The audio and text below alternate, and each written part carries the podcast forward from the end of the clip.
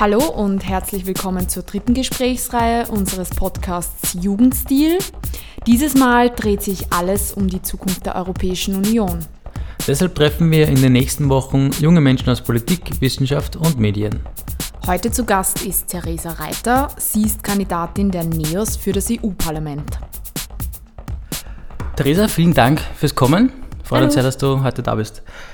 Die neue Eurobarometer-Umfrage zeigt, dass nur ca. 46 Prozent der Österreicherinnen und Österreicher die EU-Mitgliedschaft für eine gute Sache halten. Und 21 Prozent sind sogar für einen Austritt Österreichs. Das ist der dritthöchste Wert in der EU, ich glaube nach äh, dem Vereinigten Königreich und Tschechien.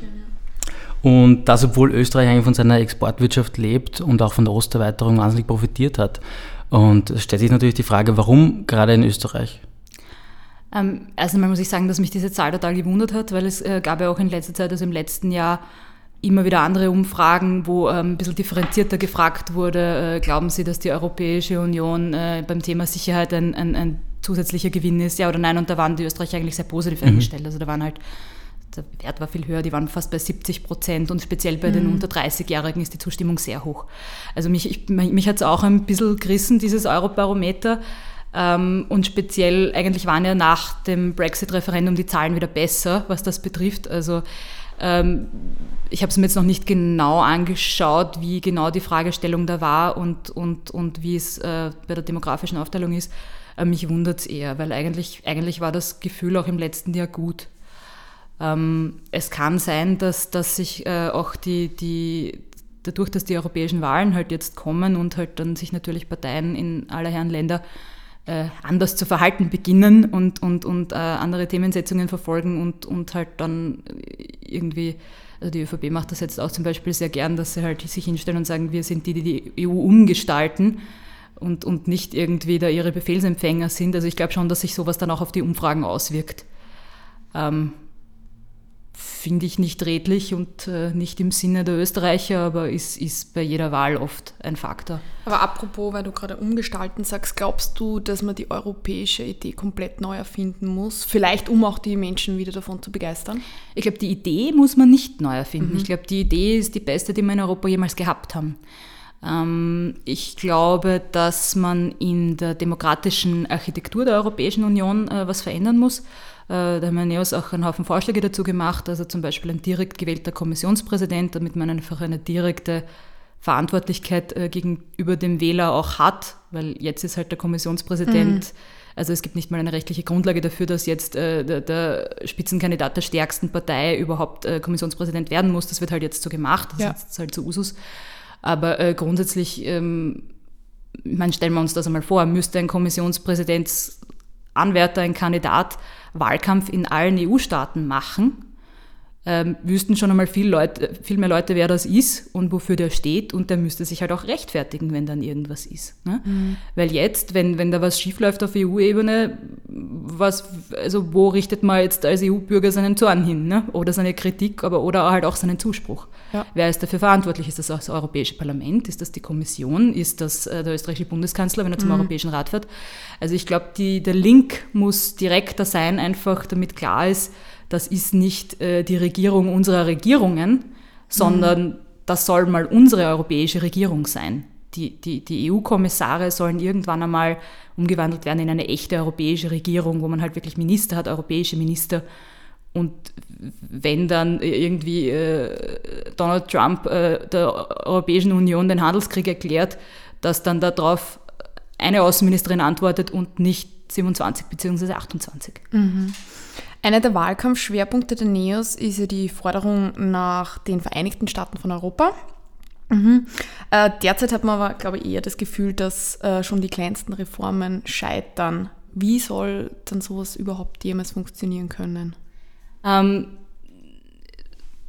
schwierig, wie ich das also es gibt, es gibt ja verschiedene Leute von verschiedenen Parteien, die ähm, schon einmal die Vereinigten Staaten von Europa oder die Republik Europa gefordert haben. Das ist ein bisschen was anderes, aber im, im Kern ist es dasselbe, äh, soll heißen eine viel größere europäische Integration, ein viel mhm. stärkeres Zusammenwachsen äh, der europäischen Mitgliedstaaten ähm, und eine, eine stärkere Bürgerorientierung. Also wo es nicht nur darum geht, jetzt ist es so, äh, als Bürger bist du nicht Mitglied, also du bist nur deswegen EU-Bürger, weil dein Staat Mitglied in der EU ist und nicht, weil du in dem Land geboren wurdest. Also so, also die, die Verbindung ist wieder mhm. nicht direkt.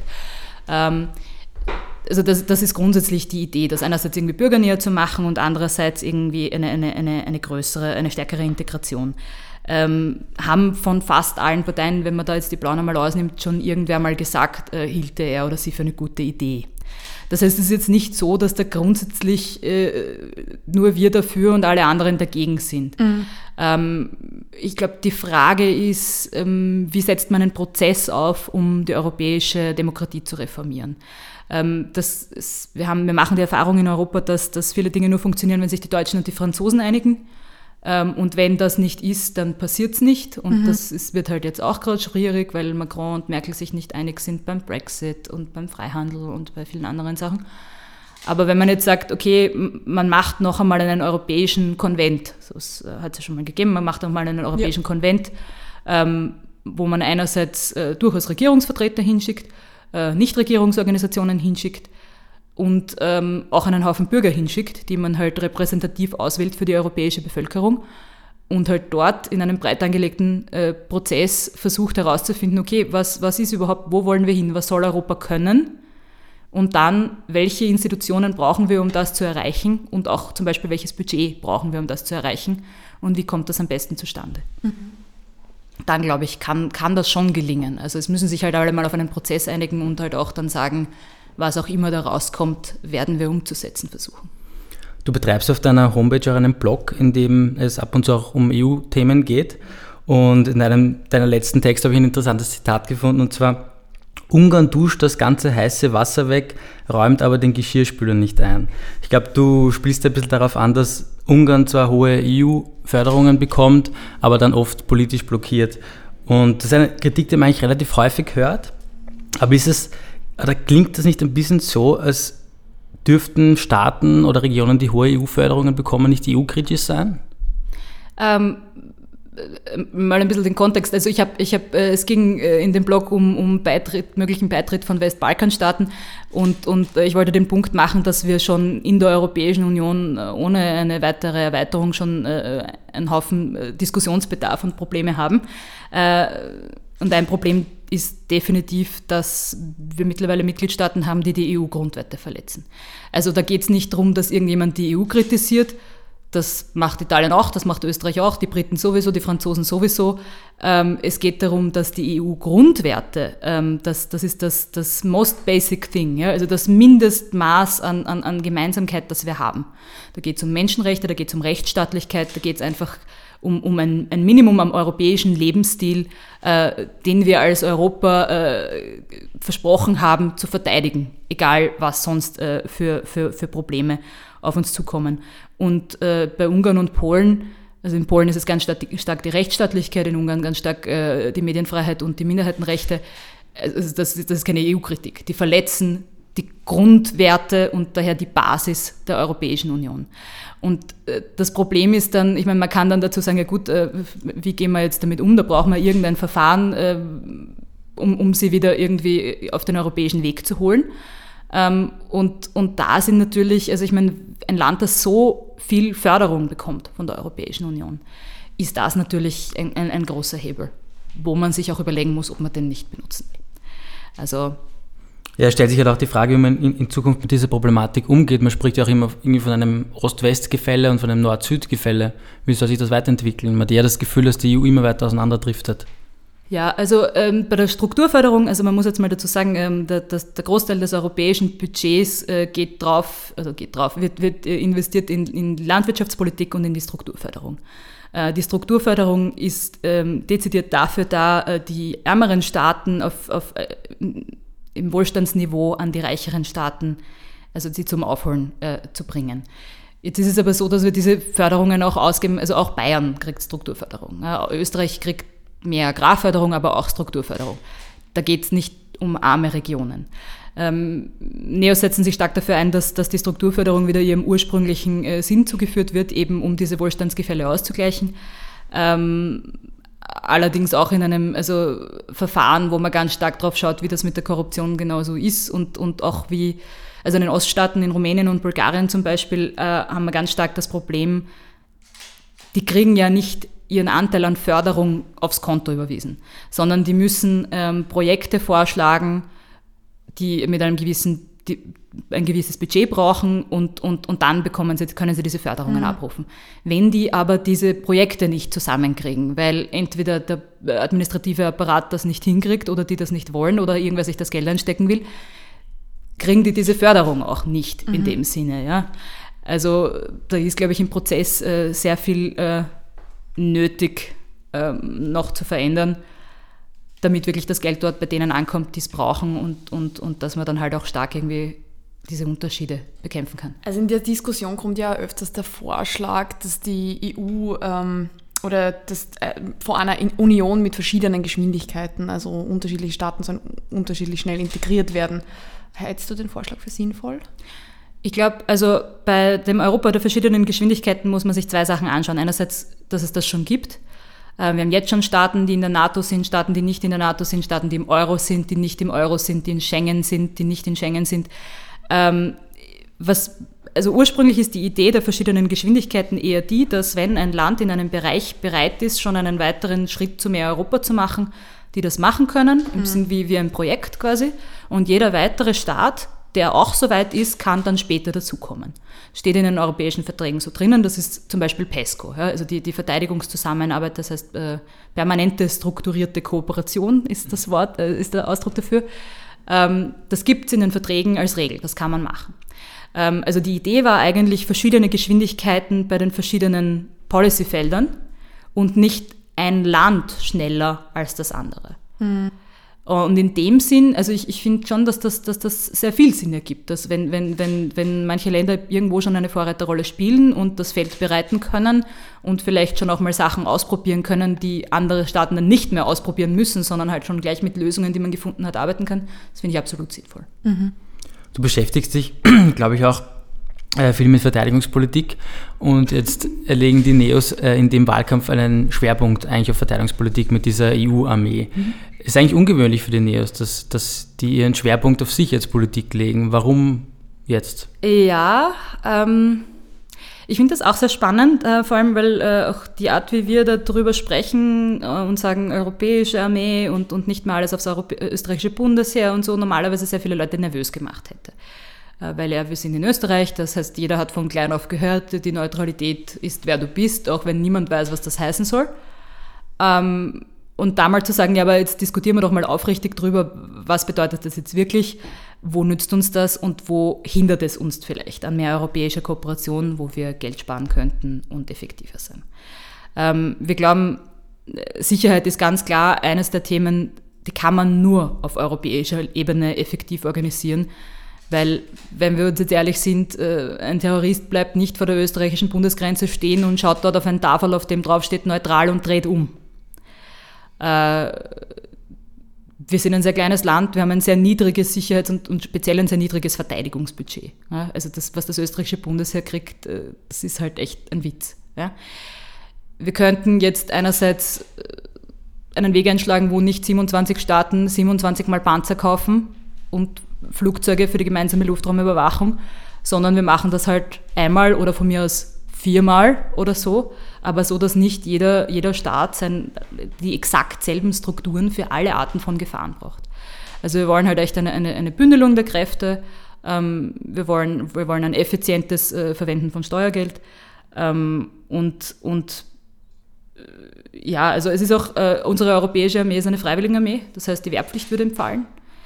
Und dann kommt immer die Frage, ja, aber was ist, wenn dann Österreicher äh, gegen unseren Willen irgendwo in Afrika kämpfen müssen? Again, Freiwilligenarmee. Jeder, der sich dafür meldet, weiß, wofür er sich meldet. Also das ist sogar freiwilliger als jetzt. Ähm, insofern halten wir das für eine gute Sache. Es stimmt, dass es ein ungewöhnlicher Schwerpunkt für uns ist, aber also, dass das Thema Sicherheit ein wichtiges ist, steht, glaube ich, außer Frage. Und das haben wir halt lieber auf europäischer Ebene als beim Innenminister Kickel. Du hast jetzt schon gesagt, man darf sich dieser Diskussion um die Neutralität irgendwie nicht verwehren. Aber ich habe schon das Gefühl, dass die Neos da ein bisschen ausweichen, wenn es dann um die Neutralität geht, um das Neutralitätsgesetz. Ist es noch immer so ein, ein bisschen ein rotes Tuch? Warum sagt man nicht eindeutig, ja, wir wollen eine EU-Armee, aber die ist eben mit unserem Neutralitätsgesetz nicht vereinbar und deswegen müssten wir das abschaffen? Das Schwierige ist ein bisschen, also wie schaut eine europäische Armee aus? Ne? Also das, das kann ganz viele verschiedene äh, Ausformungen annehmen. Man kann sagen, man hat ein europäisches Kontingent und die Nationalstaaten, also die nationalen Heere tragen dazu bei. Oder man sagt, es ist eine direkte Verbindung, äh, die österreichischen Soldaten melden sich direkt für die europäische Armee. Ähm, ist der Grundwehrdienst dann hier oder dort oder wo auch immer? Also das kann ganz viele verschiedene Ausformungen annehmen. Und es gibt natürlich auch irgendwie Möglichkeiten, dass man es halt sagt, man lasst so, wie es jetzt ist, wo wir ja natürlich auch äh, gewissermaßen in einem Sicherheitsbündnis drinnen sind, obwohl wir neutral sind, obwohl wir natürlich auch Auslandseinsätze machen, wo wir in der NATO Partnership for Peace sind und im Kosovo den NATO-Einsatz äh, daran auch teilnehmen und auch schon das Kommando hatten. Also es gibt natürlich äh, Modelle der europäischen Armee, die man wahrscheinlich auch mit Neutralität, so wie wir sie jetzt leben, die ja echt auch schon ein bisschen aufgeweicht ist, machen kann. Also uns geht es nicht darum, die Neutralität zu zerstören. Uns geht es darum, dass wir eine, eine europäische Verteidigungs- und Sicherheitsstruktur brauchen und wir wollen nicht mehr zulassen, dass andere Parteien sich hinter dem Neutralitätsargument verstecken und dann immer sagen, ja, äh, weiß ich nicht. Ich meine, äh, super Beispiel ist die gemeinsame Luftraumüberwachung zum Beispiel. Österreich hat einen Luftraum, das ist so groß wie ein Gummiringel. Da kann ein Eurofighter mit Mühe umdrehen. Ja? Jetzt haben wir diesen riesen Eurofighter-Skandal seit Jahren. Das war teuer, es hat uns viel Geld gekostet. Es ist lächerlich. Warum machen wir das nicht mit den Nachbarstaaten gemeinsam, die Luftraumüberwachung? Wir zahlen ein in ein Budget für Flieger, und dafür machen das halt äh, deutsche Flieger oder weiß ich nicht. Ja, wir tragen halt drei Flieger bei anstatt 15 hm. und, und haben halt ein gemeinsames Budget. Ja, es gibt jetzt in Belgien, Luxemburg, Niederlande machen das bereits innerhalb der NATO. Warum können wir das nicht machen? Weil wir neutral sind. Ja, und äh, wir haben zwar so Nacheileabkommen, heißt das, wo halt ähm, theoretisch ein Schweizer Flugzeug in den österreichischen Luftraum verfolgen darf, nur was ist dann?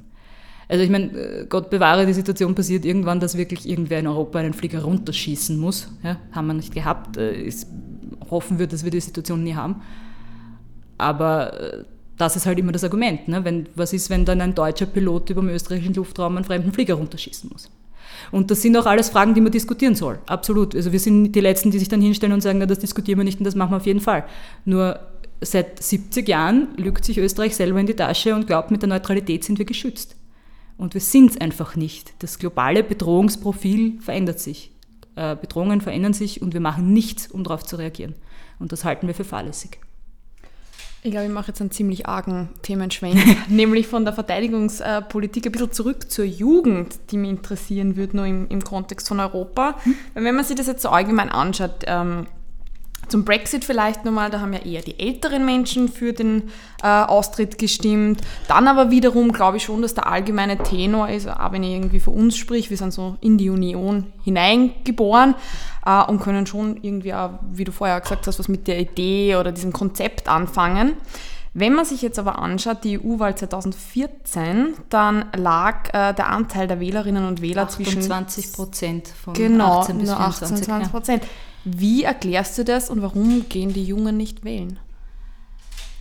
Erst einmal muss ich sagen, ich, ich halte es für wahnsinnig fatal, dass die Jungen nicht wählen gehen, speziell bei dieser Unionswahl. Jetzt ein Drittel der Unionsbürger und Unionsbürgerinnen ist unter 30 Jahre alt. Ähm, wie du schon gesagt hast, 28 Prozent der 16 bis 24, 18 bis 24 war, glaube ich, die Befragung, weil 16 Wahlalter haben nur wir genau, und die Malteser und so. 18, ja. ähm, sind hingegangen äh, und das ist halt fatal, weil die Alten gehen alle hin. Die gehen alle hin. Und wenn, wenn wir uns jetzt anschauen, äh, wenn ihr euch, ich meine, wir sind dieselbe Generation, wir werden wahrscheinlich den Großteil unseres Lebens in der Europäischen Union verbringen. Das mhm. ist unsere Zukunft, das sind unsere Institutionen. Da geht es viel mehr um uns als um die Leute, die da eigentlich immer bestimmen, wer im Europäischen Parlament sitzen soll. Und wenn ich mir jetzt auch diesmal anschaue, wer die Spitzenkandidaten von den anderen Parteien sind, sind alles alte Männer die auch sich kein Blatt vor den Mund nehmen, zu Claudia Gammann zu sagen, ja, aber wer sind überhaupt Sie und Sie sind ja noch so jung und was glauben Sie, dass Sie irgendwann im Europäischen Parlament vertreten können? Wo ich mir denke, ach super, ein alter Mann richtet der Jugend aus, sie hat kein Recht auf eine Stimme im Europäischen Parlament, weil ähm, man hat ja noch nicht 20 Jahre dort verbracht. Ja? ja. Also das, das, das, das halte ich, halte ich für sehr schwierig. Ich glaube, ein Grund, warum, warum viele junge Leute nicht wählen gehen, ist, weil sie sich auch keine Kandidaten finden auf europäischer Ebene, äh, mit denen sie sich irgendwie identifizieren Glaubst du mehr Kandidaten oder Themen?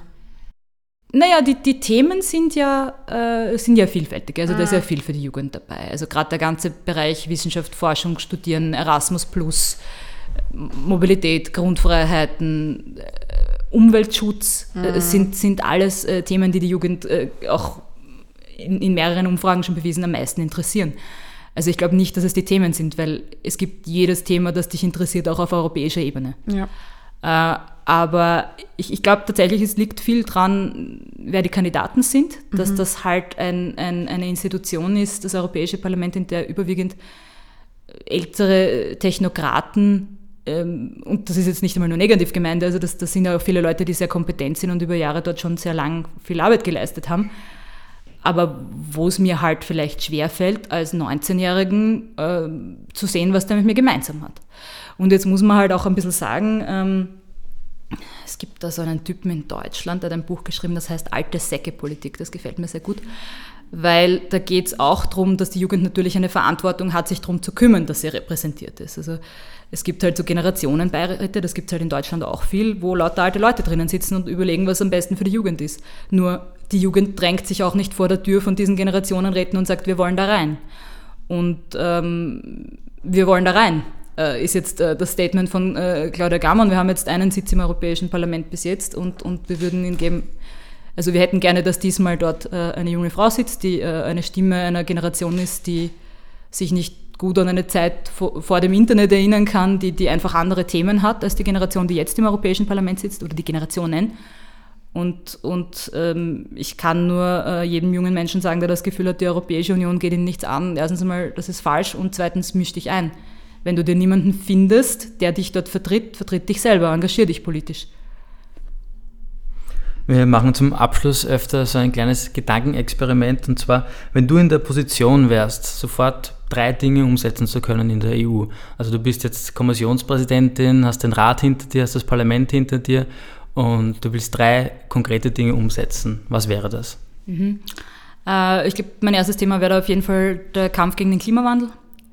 Ähm, da, den wollen wir so anlegen, ähm, dass wir eine europaweite CO2-Steuer wollen. Das heißt, die, die am meisten CO2 ausstoßen, sollen am meisten dafür zahlen.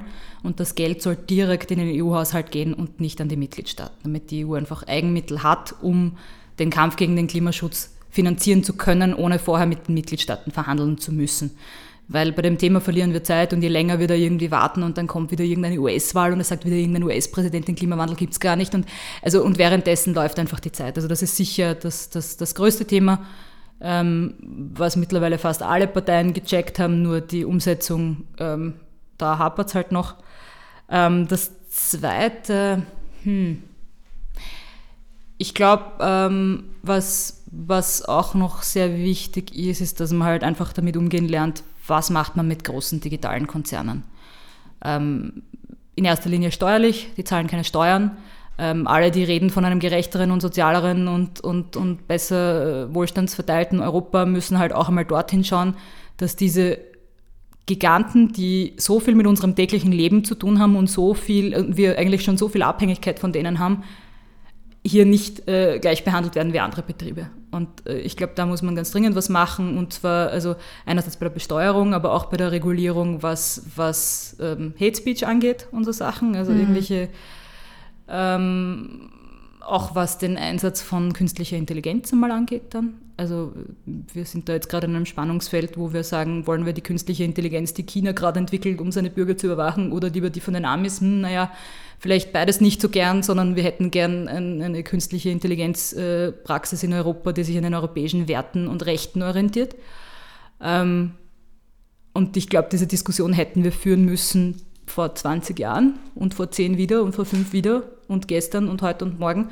Aber wenn wir das jetzt nicht bald ordentlich machen, so wie das auch äh, die Wettbewerbskommissarin äh, Margarete Vestager, die ja eine Liberale ist, also die in unsere Parteienfamilie gehört und denen immer wieder teure Strafen aufbrummt, wenn sie Steuern hinterziehen. Ähm, das müssen wir einfach machen, weil sonst befinden wir uns schnell äh, in einer ganz anderen Welt, über die wir nicht mehr so viel Kontrolle haben. Ja, Dann danke für das Gespräch. Herzlichen Dank, Theresa. Danke euch. Ja, und auch an euch vielen Dank fürs Zuhören. Wir würden uns freuen, wenn ihr bei unserer nächsten Folge wieder dabei seid. Da werden wir dann mit Christian Zoll sprechen. Er ist Kandidat der ÖVP für das EU-Parlament. Bis dahin eine schöne Zeit und bis bald. Ciao.